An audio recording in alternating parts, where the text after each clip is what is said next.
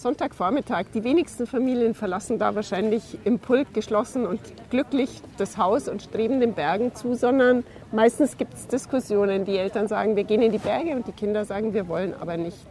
Und was soll man jetzt machen? Dann fährt man zum Wandern. Dann packt man die Kinder ein und sagt, ich will, dass ihr jetzt mal mitgeht zum Wandern. Und dann geht man zum Wandern und vielleicht schafft man es, durch die eigene Freude, die man am Wandern hat, die Kinder ein bisschen anzustecken. Und also wir haben oft erlebt, dass die Kinder dann gesagt haben, also eigentlich war es gar nicht so schlimm, wie wir dachten. Aber was ist damit, dass wir ja auch die Kinder wahrnehmen sollen und auch auf die Kinder ähm, eingehen sollen, auf deren Wünsche? Wenn die sagen, wir wollen aber viel lieber ins Schwimmbad, das ähm, fällt dann einfach so unter den Tisch oder was passiert damit? Das fällt ja nicht unter den Tisch. Man kann am selb, zum selben Zeitpunkt nicht zwei Sachen gleichzeitig machen. Deshalb geht man einmal zum Wandern und das andere Mal geht man vielleicht zum Schwimmen. Und wichtig finde ich, dass beide, die Kinder und die Eltern, zu ihrem Recht kommen und das tun können, was ihnen wirklich Spaß macht. Und man sollte es aber mal ausprobiert haben, ob Wandern wirklich so furchtbar ist. Wenn die Kinder erleben, dass es den Eltern viel Spaß macht, dann können sie sich auch zu diesem Spaß verhalten und merken, ah, das war jetzt toll und dann haben wir was äh, tolle Jausen gehabt und, und es hat uns Spaß gemacht und es war schönes Wetter und dann kam Gewitter und die erleben ja was dabei und das ist für Kinder interessant.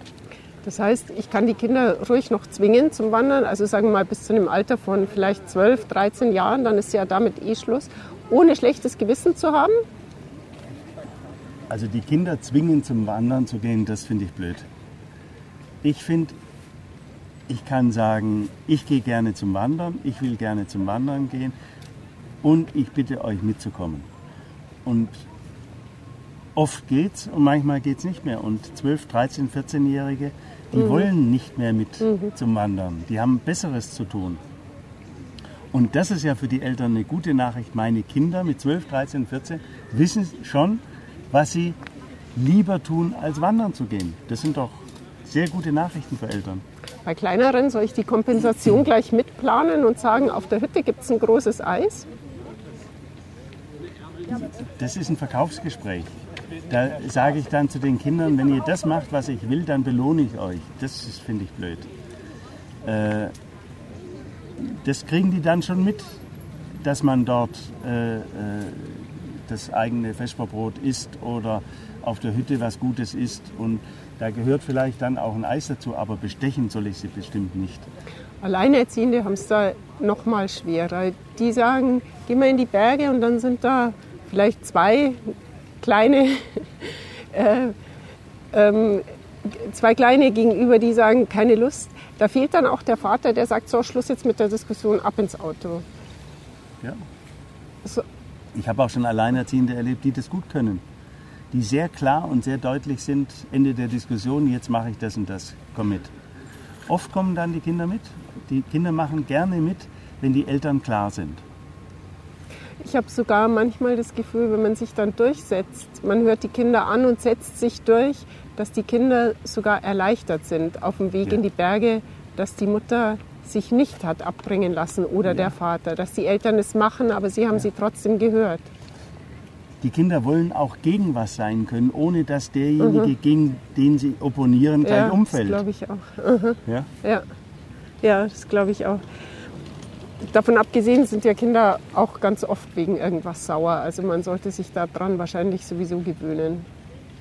Ja, und kind, Eltern sind nicht dazu da, äh, jetzt besonders beliebt zu sein bei den Kindern. Die Kinder lieben ihre Eltern total und tun alles für ihre Eltern, wie die meisten Eltern auch umgekehrt. Und das ist das Fundament von Eltern- und Kinderbeziehungen. Und nicht, ob, ich, ob das Kind jetzt mal dies oder das gekriegt hat oder ob mal äh, mit einem langen Gesicht hinten drin im Auto gesessen ist, wenn man zum anderen gefahren ist. Das ist nicht entscheidend. Entscheidend ist, ob das Kind mit seinen Bedürfnissen Gehör findet. Mhm. Dann mhm. macht es auch mal mit einem langen Gesicht mhm. irgendwas mit. Mhm. Ja, okay. Okay.